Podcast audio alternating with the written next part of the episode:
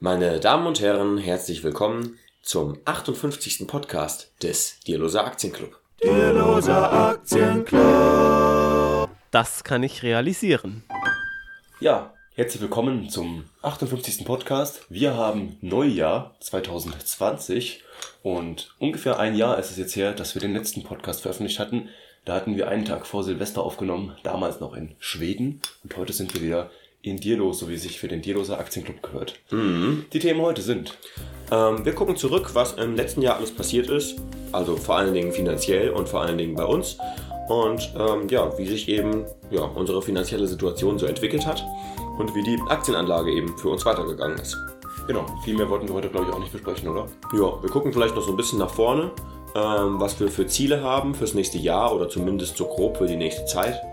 Ähm, nicht alle Ziele fallen ja mit Silvester zusammen. Von daher ähm, gucken wir einfach in die Zukunft und gucken, welche Ziele wir eben haben, die wir anstreben. Besonders eben in finanzieller Hinsicht. Ja. So, denken wir doch mal ein Jahr zurück. Wie war denn da die Lage bei dir, Raimund, finanziell gesehen? Krieg den Korken hier nicht raus. Ah. Ah, jetzt aber. Jetzt aber. Na gut. Ähm, ja, meine finanzielle Situation war folgende. Ich hatte mir für das Jahr 2018, jetzt haben wir ja 2020, hatte ich mir damals vorgenommen, dass ich ähm, 15.000 Euro im Depot haben wollte und das hatte ich nicht geschafft. Das heißt, ich war so bei 3.000 ungefähr, ja 13.000 ungefähr. Und ähm, wenn ich jetzt in, mein, in meine per per Portfolio-Performance gucke, sehe ich, dass wenn ich jetzt ein Jahr einstelle, dass mein Vermögen in Aktien von ungefähr 12.500 Euro angewachsen ist über das jetzt über das letzte Jahr auf jetzt 16.500 Euro. Ähm, und das ist sehr sehr ordentlich und damit bin ich sehr zufrieden. Und damit habe ich auch das ähm, Ziel des Vorjahres erreicht, eben die 15.000 Euro im Depot zu haben. Ähm, und weil wir ja nachher über Ziele noch sprechen, können wir das dann nochmal aufgreifen. Aber auf jeden Fall ist das jetzt erstmal ein sehr ordentlicher Fortschritt. Genau, ich glaube, letztes Jahr hatten wir es eben schon kritisiert, äh, nur so eine Zahl als Ziel zu nennen. Du hattest ja gesagt, dass eben Aktien sehr volatil sind. Und das ist eben schwierig, dann dieses Ziel 15.000 Euro wirklich zu erreichen. Wichtiger ist es eigentlich, sich äh, auf eine Sparrate festzulegen und eben zu sagen, ich habe dieses und jenes Einkommen und davon möchte ich eben so und so viel sparen. Äh, und so ungefähr habe ich mir das eben auch vorgenommen. Ich habe jetzt letztes Jahr relativ gut, glaube ich, meinen ETF-Sparplan durchlaufen lassen. Zwischendurch hatte ich mal relativ hohe Raten. Manchmal habe ich es dann wieder ein bisschen verringert und ähm, das könnte man problematisch sehen. Man, natürlich wäre es am besten, wenn das relativ stabil bleibt, aber ich bin jetzt eben dabei, noch mal ein bisschen mehr Cash aufzubauen, äh, weil mein Studium jetzt dem Ende zugeht langsam. Ähm, und ähm, ja, sowas hatte ich immer ein bisschen vernachlässigt. Äh, trotzdem habe ich die Sparraten oder jeden Monat eben daneben eingezahlt in den Sparplan. Und ähm, jetzt habe ich auch für nächstes Jahr meinen Sparplan wieder angepasst, weil auch die ich bin bei der Comdirect, da gibt es eben immer kostenlose Sparpläne und jetzt muss man eben jedes Jahr immer schauen, zu Beginn des Jahres, sehr wichtig, ob denn dann die kostenlosen Sparpläne auch kostenlos bleiben. Meiner bleibt kostenlos, aber ich habe eben noch mal in Emerging Markets dazugenommen. Vorher habe ich äh, nur in den S&P 500 gespart. Genau. Ich spare momentan auch in äh, Emerging Markets. Ähm, einfach aus dem Grund, weil ich ähm, dieses Jahr erst den Komma gelesen habe. Und ähm, dann habe ich gedacht, ja, so in der Richtung möchte ich mein Depot ausrichten. Ähm, zusätzlich hatte ich vorher noch hier äh, dieses Buch gelesen, Das zählt an der Börse von Ken Fisher. Und es geht so ein bisschen in eine ähnliche Richtung. Also Ken Fisher macht tatsächlich auch Indexing, aber eben als Fondsmanager. Das heißt, ähm, dementsprechend kauft er natürlich keine ETFs, sondern er kauft halt Einzelaktien. Er hat verwaltet ja ein riesen Milliardenvermögen. Ähm, und passt es eben aber auch so an, dass es praktisch nah am Index ist. Und mit, mit kleinen Wetten macht er eben minimale Unterschiede zum Index ähm, in seinem Fonds. Und das waren, das sind jetzt so eigentlich so die Bücher, die ähm, mich in meinen Anlageentscheidungen am meisten führen.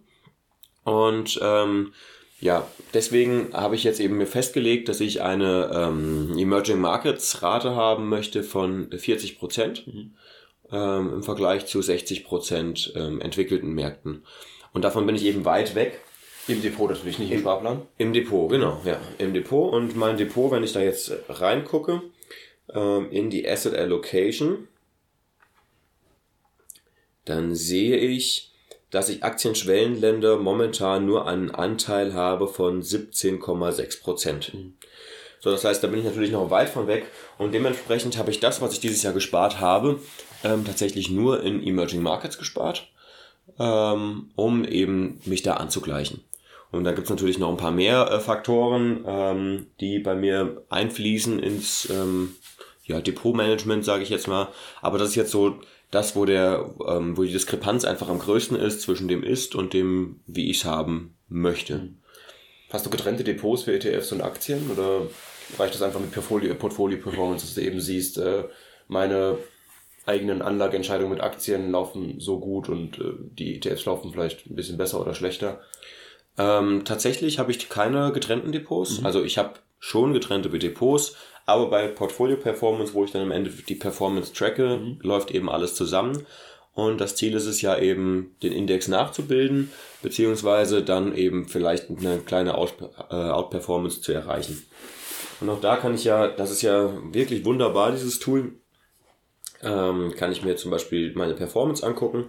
Und wenn du dir jetzt hier die blaue Linie anguckst, ist das jetzt der MSCI World mhm. über ähm, ein Jahr. Und die schwarze Linie ist mein Portfolio. So, mhm. das heißt, dieses Jahr habe ich so ein ganz kleines bisschen besser als der MSCI World performt, aber unwesentlich. Aber was wir auf jeden Fall sehen, ist, dass der MSCI World dieses Jahr ähm, 25% plus gemacht hat und mein Depot halt so 27. Ähm, und daran sieht man eben, wie es kam, dass mein ähm, Vermögen sich eben so stark entwickelt hat, von ungefähr 12.000 auf ungefähr 16.000. Mhm. Lag nämlich nicht daran, dass ich unglaublich viel ähm, gespart hätte, weil ich habe mir nämlich für dieses Jahr eben vorgenommen, ich möchte 5.000 Euro auf der hohen Kante haben, mhm. als finanzieller Schutz, wie Bodo Schäfer das nennt. Ähm, allein aus dem Grund, weil mein Studium jetzt demnächst zu Ende geht und weil ich jetzt nach Hannover ziehe. Und ähm, es sind halt so ein paar Unsicherheitsfaktoren und da habe ich einfach gedacht, 5000 Euro auf der hohen Kante, dann kann nichts passieren, davon kann ich erst mal 10 Monate leben. Mhm. Vielleicht nicht ganz, aber sowas in der Richtung oder zumindest mal ein halbes Jahr. Ähm, und das war eben das, was ich dieses Jahr eben gespart habe. Und dementsprechend habe ich pro Monat irgendwie nur 30 Euro oder so investiert mhm. im Sparplan. Also habe so gut wie gar nicht eben investiert. Und das kommt jetzt eben dieses Jahr wieder. Ja, mir geht's auch so. Ich habe eigentlich, ich bin völlig von dem Thema Aktien im Grunde weg. Ich habe ähm, selten in mein Depot geschaut und irgendwann ist mir aufgefallen, oh, das Depot schreibt ja plötzlich wieder äh, schwarze Zahlen, weil es einfach lange Zeit äh, im Minus war. Einfach weil, äh, ich glaube, es war Daimler vor allem und die Deutsche Beteiligungs AG sind eben relativ stark abgestürzt und die sind jetzt wieder am Kommen. Ähm, plötzlich war ich dann wieder ungefähr ja, auf Null und jetzt ist es relativ gut. Ähm, aber das ETF-Depot steht eben nochmal besser da. Es ist äh, im Grunde ein kleineres Depot, aber es ist eben nochmal viel mehr im Plus als mein Aktiendepot. Ich habe zwei getrennte Depots, eben Aktien und ETF. Ja. Ähm, Portfolio Performance mache ich eben selbst nicht. Ja. Aber ich habe im März angefangen, ein Haushaltsbuch zu führen. Das mache ich äh, relativ ähm, ordnungsgemäß und äh, ja, sehr fleißig. Mhm. Ähm, jetzt zur Zeit im Dezember habe ich glaube ich noch nicht gemacht, aber ich kann es eben auch ganz gut nachtragen für jeden Monat, weil ich äh, mir die Kassenzettel eben alle aufhebe. Ähm, aber es läuft eigentlich einfacher, wenn man wirklich jeden Kauf im Grunde einzeln einträgt oder wenn man halt mal sich alle paar Tage hinsetzt und dann die letzten Kassenzettel und alle Buchungen quasi einpflegt. Und Was fällt dir da auf beim, äh, wenn du dein Haushaltsbuch dann analysierst? Ja, vor allem achte ich drauf, wie viel ich äh, für mein Leben eben ausgebe. Ich habe dann äh, das ein bisschen aufgeschlüsselt in Lebensmittel, Essen gehen, äh, Körperpflege, solche Sachen, Eintritt für Konzerte, solche Sachen, Reisekosten. Ähm, und ich will vor allem erstmal nur tracken und aufschreiben, was ich für was ausgebe. Äh, ist aber nicht unbedingt so, dass ich jetzt mich an irgendwie äh, irgendwelche Rahmenbedingungen oder so halte. Also, dass ich mir jetzt irgendwie Vorsätze mache, wie viel ich jetzt, also irgendwie Budgets jetzt im Grunde, Budget für Nahrungsmittel und so weiter.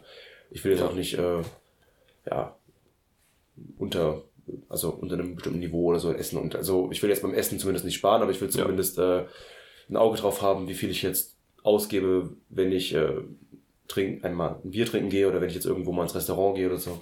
Beim Essen hat sich ja auch dieses Jahr bei dir einiges umgestellt. Genau. Ähm, du isst ja jetzt komplett vegan. Richtig, seit August. Wie hat sich das auf deine Kosten ausgewickelt? Ja, ich, ausgewirkt? Ich glaube, das macht keinen großen Unterschied. Ähm, vielleicht habe ich dann in dem ähm, Rahmen im Grunde auch nochmal ein bisschen vielfältiger gegessen. Also es kann sein, wenn du jetzt mehr Geld für Obst und Gemüse ausgibst, ähm, gibst du natürlich auch generell mehr Geld fürs Essen aus. Ja. Ähm, ich gehe wenig essen. Ich habe hin und wieder auch mal vielleicht äh, in der Mensa in Schweden in der Uni gegessen. Es gibt im Grunde keine richtigen Mensen. Das sind im Grunde wie Restaurants, die ein bisschen günstiger sind, aber gut, viel gegessen habe ich da auch nicht. Es kommt immer drauf an. Es, jetzt zurzeit mache ich ein Praktikum in, in Stockholm und dann komme ich nicht immer dazu ähm, zu kochen. Das ist eben aufwendig, wenn man jeden Tag pendel, dann habe ich noch meine Hobbys und äh, da muss man eben dann noch sich mal einen Nachmittag frei nehmen und eben für fünf, sechs Tage kochen und das alles irgendwie in Döschen umfüllen und so viel Platz habe ich dann auch nicht im Kühlschrank. Also ein, zweimal die Woche kaufe ich mir dann doch nochmal irgendwie was unterwegs, ja. ähm, was eben auch ein bisschen dann, ja, was kostet. Ja. Ähm, das nehme ich aber nicht als Nahrungsmittel war, sondern mehr so aus Ausgehen, also ein bisschen, ja. ein bisschen als Luxus sehe ich das dann. Ja, ja. Man macht sich eben mehr Gedanken, was gebe ich aus, für was gebe ich es aus und ähm, wie verändert sich das über die Zeit. Okay. Ja. Ja, Gut. und man hat eben nochmal einen Überblick, was habe ich wann verdient und manchmal merkt man, oh, jetzt wird es aber ein bisschen knapp mit dem Geld, dann kann man gucken, ah, guck mal, letzten Monat habe ich doch ein bisschen viel Geld dort ausgegeben und so weiter. Ja. Aber sein Depot hat sich eben auch einfach durch die positive Entwicklung der Märkte eben einfach positiv entwickelt. Richtig, ja, das ja. sind jetzt ungefähr 1000 Euro, die ich äh, im Plus bin, einfach nur durch äh, Zuwächse. Jetzt Dividenden habe ich auch ein paar. Ich habe relativ mhm. dividendenstarke Aktien. Mhm. Äh, der S&P 500 ETF ist ausschüttend, aber der schüttet jetzt nicht nichts Nennenswertes aus dem Grunde. Ja, zweimal im Jahr schüttet, schüttet der wahrscheinlich aus, ne? Zwei oder viermal, glaube ich sogar, ich okay. weiß es nicht genau. Ja. Ähm, aber nicht sonderlich viel. Also ja. hat jetzt keine Rendite vielleicht so um die ein bis zwei Prozent oder so, wenn es hochkommt. Ähm, genau. Ansonsten habe ich relativ äh, gute Wertzuwächse und eben auch regelmäßig eingespart. Ja. ja. Ja, und da zeigt sich dann halt mal wieder, dass ähm, einfach Füße stillhalten das Vernünftigste ist. Ja. Statt einfach jetzt irgendwie, wenn man, wenn es mal abwärts geht, ungeduldig zu werden, irgendwie hin und her zu kaufen und zu verkaufen. In der Regel ist es einfach so, dass man mit dem Markt mitgezogen wird und mhm. der Markt macht seine fünf bis sieben Prozent Rendite im Jahr. Genau. Und das sind halt manchmal wie dieses Jahr äh, 25 Prozent und manchmal wie letztes Jahr irgendwie minus 15 oder was wir da hatten. Das weiß ich nicht mhm. ganz genau. Ja, ich habe eben quasi das Interesse völlig dafür verloren. Es, ja. es, läuft jetzt so weiter. Ich weiß ungefähr so die Basics äh, der Märkte, aber ich habe irgendwie nicht die Lust und die Zeit, mir jetzt einzelne Aktien anzuschauen. Und ich habe, glaube ich, letztes Jahr, also 2019, keine einzige Einzelaktie gekauft, mhm. sondern eben nur ETFs. Ähm, das läuft weiter. Ähm, ich weiß im Grunde, dass ich nicht viel ändern kann an den Marktentwicklungen und äh, ja, und ich war dann eben relativ überrascht plötzlich, dass meine Depots so weit im Plus stehen, weil ich das das letzte Mal im Grunde waren sie noch relativ im Minus und ich habe einfach Wochen oder vielleicht Monate lang nicht drauf geguckt und am Anfang war es eben noch spannend. So, ich glaube 2016 habe ich angefangen, da habe ich mehrmals am Tag natürlich aufs Depot geguckt. Ich hatte vielleicht 50 Euro im Depot am Anfang oder so, aber du guckst einfach, oh, ich habe einen Cent äh, dazu verdient und mhm. äh, dann fängst du irgendwie an zu überlegen, oh, wenn ich jetzt so und so viel Geld hätte, könnte ich jetzt Market Timing machen, ich könnte es verkaufen und was weiß ich. Aber jetzt äh, mittlerweile, ja, völlig weg. Ja, ja, das geht mir auch so. Mhm. Also ich habe mich halt in einem gewissen Maße in das Thema rein vertieft mhm. und bin jetzt wirklich auch an dem Punkt, dass ich einfach ein System habe, was läuft. Ich gucke da hin und wieder rein, auch so per, per Portfolio-Performance kann man halt auch wirklich viel sehen. Und da gucke ich dann gerne rein, weil es auch einfach Spaß macht. Mhm. Ähm, aber so von der Einzelaktienanalyse bin ich momentan auch allein aus Zeitgründen mhm. ähm, ziemlich weg. Ähm, ich hatte mir im Urlaub in den Osterferien, da waren wir auf Fuerteventura, ähm, hatte ich mir mal Geschäftsberichte mitgenommen. Mhm. Und ähm, hatte den Geschäftsbericht von der Prudential dabei, weil ich davon eben Aktien hatte und ähm, ja, da habe ich mal so ein bisschen gelesen, das war schon ganz interessant, aber es nimmt unglaublich viel Zeit in mhm. Anspruch. Ähm, und dann ja, haben sie irgendwie erklärt, wie das mit der Abspaltung funktioniert. Also die haben halt ihren, ihren Vorteil abgespalten. Ähm, und ähm, das ist schon sehr interessant, aber es nimmt unglaublich viel Zeit in Anspruch. Ja. Und ähm, die Überrendite, die man erzielt durch Stockpicking, wenn man wirklich sehr, sehr gut ist, ist halt dann ähm, durch viel, viel Zeit erkauft. Richtig. Äh, trotzdem bin ich froh drüber, dass ich mich ungefähr ein Jahr lang relativ intensiv mit dem Thema beschäftigt habe. Denn jetzt habe ich ein Hintergrundwissen. Ich weiß, wenn die Kurse fallen, sie steigen irgendwann auch wieder. Ich weiß ungefähr, wie die Märkte funktionieren. Ja. Ähm, und ich weiß, was ein ETF ist. Und man, man kann jetzt natürlich, äh, wenn man von dem Thema keine Ahnung hat, kann man genauso gut einen Sparplan einrichten. Ähm, aber ich glaube, ich habe jetzt ein gutes Hintergrundwissen und auch ein bisschen mehr Ruhe eben, wenn ich äh, jeden Monat eben an der Börse anlege. Als äh, wenn ich mich äh, niemals damit befasst hätte. Und jetzt habe ich eben andere Themen, mit denen ich mich beschäftige. Jetzt zurzeit eben viel mit dem Thema Ernährung, aber jetzt mittlerweile habe ich da auch irgendwie keine Lust mehr drauf, mir äh, ständig Bücher zu lesen und Videos darüber zu schauen und äh, keine Ahnung, jetzt gehe ich mehr so in die Rezeptrichtung oder so, aber jetzt nicht mhm. unbedingt, äh, was ich jetzt genau esse und wie das jetzt sich auf den Körper auswirkt. Man mhm. hat jetzt irgendwie ein ganz gutes Gefühl, wie die Dinge funktionieren und dann ist irgendwann auch mal fertig und dann zieht man weiter und interessiert sich für das nächste Thema, aber man hat halt immer noch das Hintergrundwissen und kann dann eben dementsprechend sich äh, natürlich verhalten. Genau, ja. Ja, das war also unser letztes Jahr, unser Jahr 2019. Ja. Und jetzt beginnen die goldenen Zwanziger was hast du dir vorgenommen für die nächste Zeit? Finanziell? Für die nächsten zehn Jahre oder für das nächste Jahr? Für das nächste Jahr, für die nächsten zehn Jahre, für den nächsten Monat. Ich weiß nicht. Was hast du für finanzielle Ziele? Ja, also finanzielle Ziele. Ich will natürlich meinen äh, Sparplan weiterführen. Jetzt bin ich eben gerade auch ein bisschen dabei, Cash aufzubauen. Ich habe jetzt so 2000 Euro in Geld äh, mhm. und äh, das will ich noch ein bisschen erhöhen. Du hast 5000 Euro, finde ich, ist ja auch noch Ausnummer. Vielleicht, ja, mal gucken. Also 5000 wäre schon auch ganz okay. Ja. Äh, da hat man auch ein bisschen mehr Ruhe natürlich. Äh, da genau. kann einiges passieren und man äh, hat ein bisschen Cash eben als Reserve. Ähm, das wäre das erste Ziel, ja. dass man eben weiter spart. Mein Haushaltsbuch will ich äh, wahrscheinlich weiterführen. Ja. Ähm, also das mit dem Cash habe ich tatsächlich ja dieses Jahr erreicht mhm. mit den 5000 Euro mhm. und dann habe ich es auch gleich gebraucht, mhm. weil ähm, jetzt im Dezember hat mein Auto ähm, neuen TÜV gebraucht mhm. Und dann waren da die Querlenker ausgeschlagen, die mussten ausgetauscht werden. Mit den TÜV-Gebühren zusammen ähm, hat es dann irgendwie 900 Euro am Ende gekostet. Gut, Ölwechsel war auch noch dabei. Ähm, und das ist dann natürlich schön, wenn man tatsächlich so viel Monatsgehälter auf der hohen Kante hat, mhm. dass man halt auch so eine unerwartete Reparatur, die halt einmal fast 1000 Euro kostet, ähm, einfach eben aus seinem flüssigen Geld zahlen kann, dass man dafür nicht extra was locker machen muss, sondern das hat man eben einfach man zahlt's und jetzt kann ich wieder dran arbeiten, dass ich wieder eben auf diese 5000 Euro komme und dann habe ich wieder diesen, ähm, diesen Status dieses ähm, finanziellen Schutzes, mhm. wie Bodo Schäfer das nennt, eben erreicht. Und ja, dann geht's eben weiter, also bei mir geht's dann eben weiter, ähm, spreche ich schon mal über meine Ziele, ähm, wieder mehr zu investieren. Mhm. Und ich habe mir überlegt, ich will ähm, dieses Jahr, ich habe gedacht, man kann ja auch mal große Brötchen backen, ähm, will ich insgesamt 12.000 Euro investieren. Ähm, ich weiß noch nicht, wo die herkommen sollen, keine Ahnung.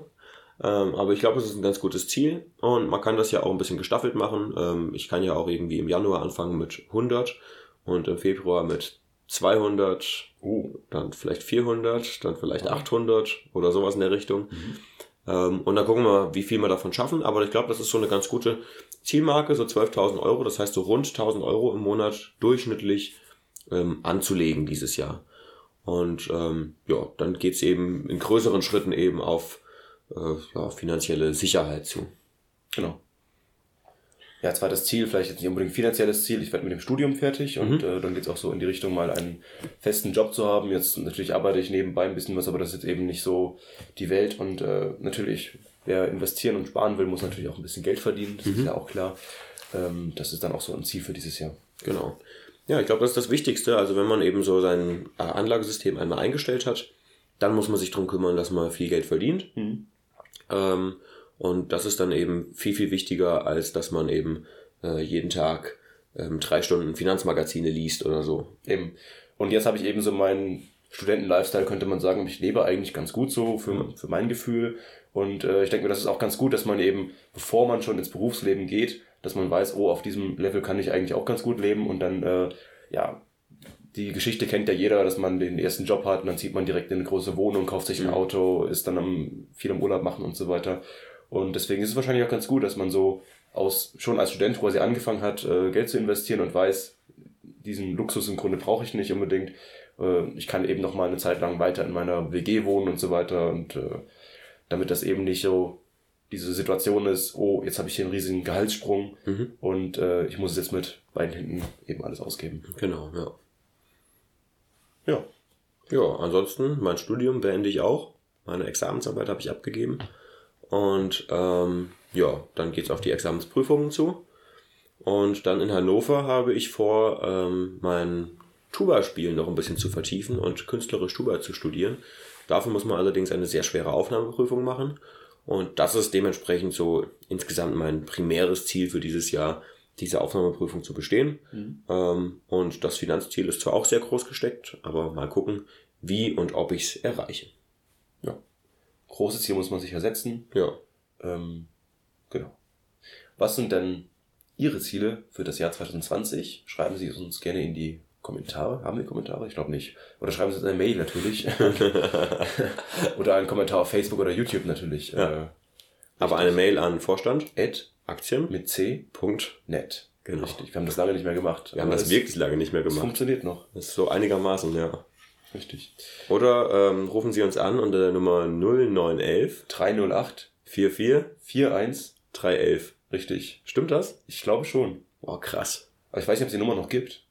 Ich glaube, sie funktioniert nicht mehr. Ja, wirklich. Rufen Sie nicht dort an. Schreiben Sie lieber eine Mail. Äh, Richtig. An Vorstandaktien mit c.net. Genau. So. Morgen ist äh, die DAC-Wanderung. Die fällt dieses Jahr klein aus. Ich weiß nicht, ob das Video bis, äh, Ich denke schon. ja, wahrscheinlich. Ähm, und zwar geht's morgen los um, ich weiß es nicht 14.06 auswendig, oder so, 14.06 Uhr, glaube ich, an der alten Piesel und wir laufen zur Kneshecke. Da wird eingekehrt, was gegessen. Ähm, und dann laufen wir wieder zurück. Sie sind alle herzlich eingeladen. Kommen Sie vorbei mit Ihren Turnschuhen. Das ist besser zum Wandern, haben wir Ja. festgestellt. Ja. Wer es nicht glaubt, hört Podcast Nummer 1. So, dann würde ich sagen, wir sind relativ durch, oder? Ja, wir sind durch. Dann alles Gute für das neue Jahr 2020. Genau. Viele Grüße. Der DAC. Over and out.